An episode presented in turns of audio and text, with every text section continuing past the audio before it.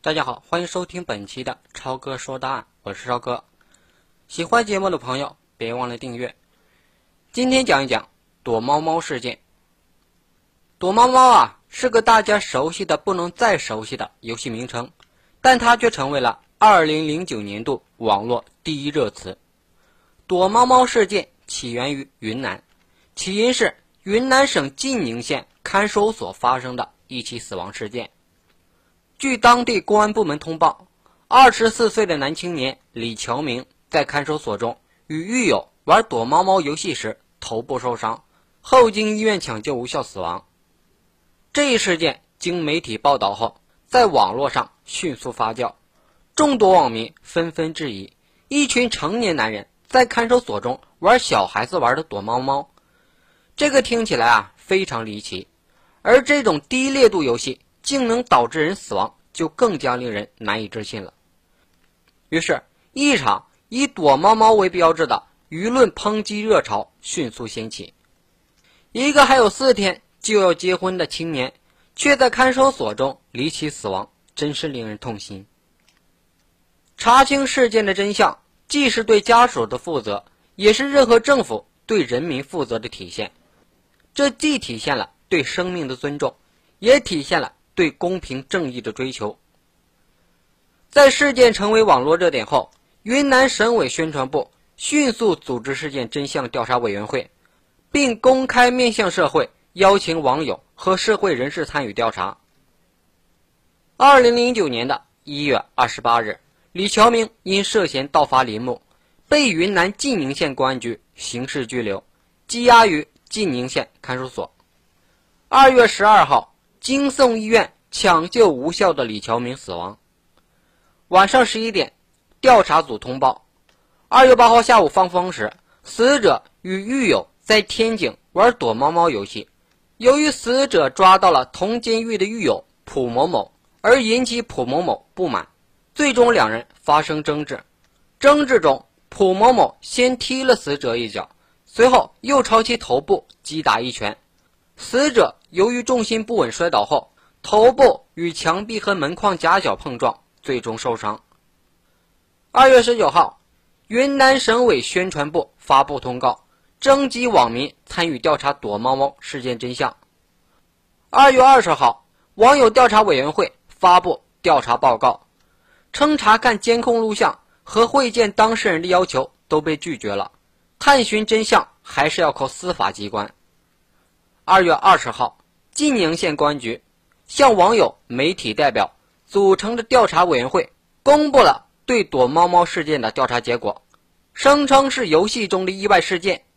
该县检察院副院长韩红兵表示，并没有发现公安机关存在严重的失职渎职现象。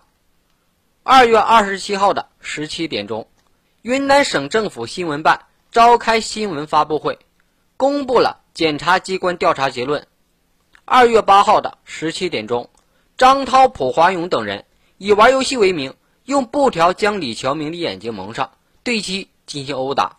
期间，蒲华勇猛击了李乔明头部一拳，导致其头部撞击墙面后倒地昏迷，经送医院抢救无效死亡。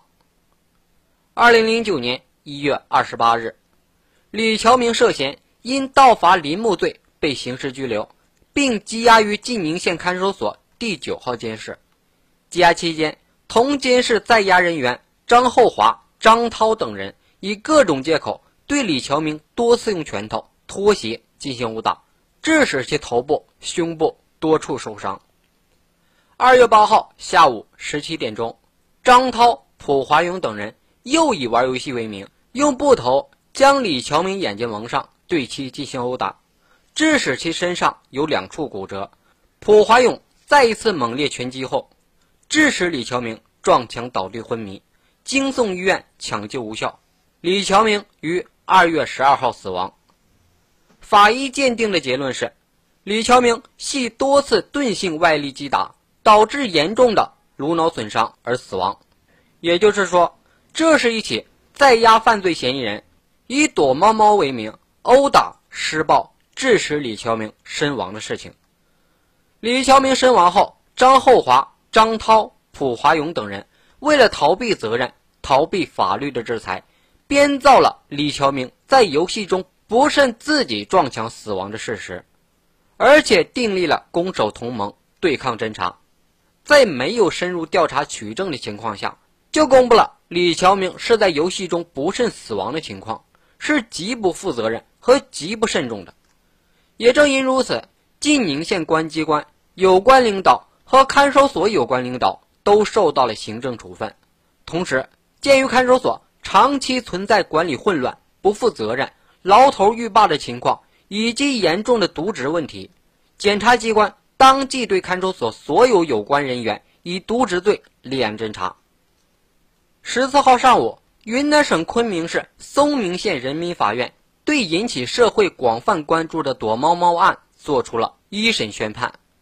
原金宁县看守所民警李东明犯玩忽职守罪，判处有期徒刑一年零六个月，缓刑两年。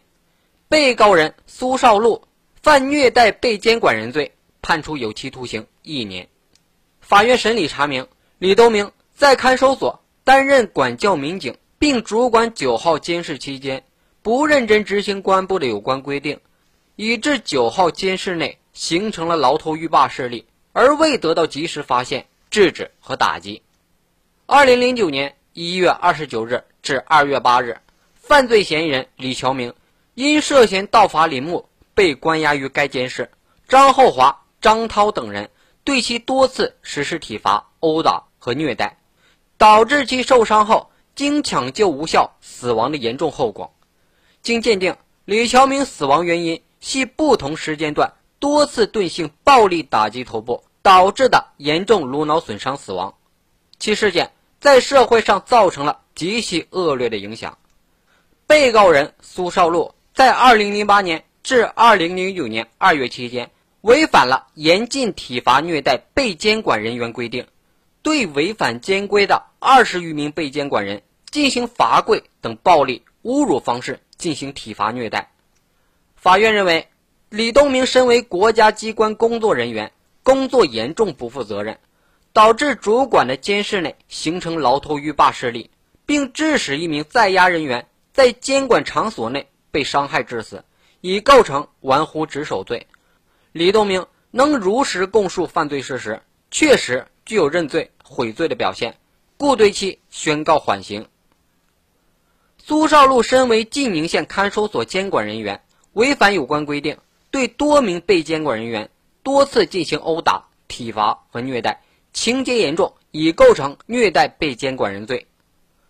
苏少禄虐待被监管多人，情节严重，但鉴于其案发后确有悔罪表现。且在看守所被羁押期间有阻止他人自杀等情节，可酌情对其依法从轻判处，遂作出上述判决。两名被告人当庭没有提出上诉。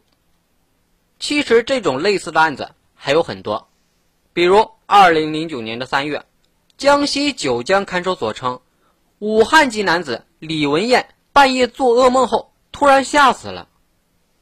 二零一零年的二月。一名河南青年在鲁山县某看守所内死亡，警方称他是在提审时喝开水突然发病死亡的。二零一零年的四月，湖北荆州市一名在押男子离奇死在了该县的行政拘留所，警方称该男子系溺亡在洗脸台的水池里。还比如，二零一零年的三月，内蒙古呼和浩特市拖县的一名重刑犯。莫名死亡，警方解释是他夜里上厕所时跌倒所致。还比如，二零零九年的四月，福州学生陈某在福建省福清市治安拘留所猝死，警方称他睡姿不对、叫其不应、昏迷不醒，经抢救无效死亡。看看吧，这么多死法，奇不奇怪？更奇怪的还有很多，我在这里就不一一列举了。检察机关对看守所的活动是有监督的责任的，监督不仅仅是法律赋予的权利，更是义务。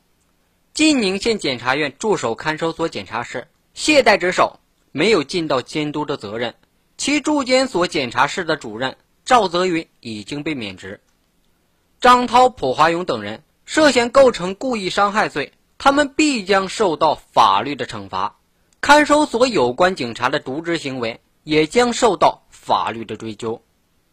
牢头狱霸最早是在文艺作品中出现的，但随着监所内非正常死亡现象的不断发生，人们开始相信牢头狱霸是现实中存在的。躲猫猫事件的不断推演，以及最终结论的得出，则最终把牢头狱霸由一种心照不宣的隐在，变成了路人皆知的显在。司法机关公开承认牢头狱霸的确可以算是躲猫猫事件的巨大贡献。如果不是躲猫猫事件在网络上形成的轰动效应，如果不是云南省有关方面以公开的方式调查躲猫猫，牢头狱霸很可能还会以晦暗不明的方式长期隐匿下去。更多的李桥明可能还会死于非命。最近几年啊。由于监所内非正常死亡的多发，以及刑讯逼供现象的屡禁不绝，法学界一致呼吁改革看守所体制，尽快实施第三方羁押制度，把看守所职责从公安系统中分离出去。一旦出现了类似躲猫猫事件、广西平乐法官离奇死亡事件等等，看守所领导和相关干警都应以玩忽职守追究责任。好了，以上就是本案的全部内容。微信搜索二五四七七七六七六即可添加我的微信。感谢大家的收听，我们下期再见。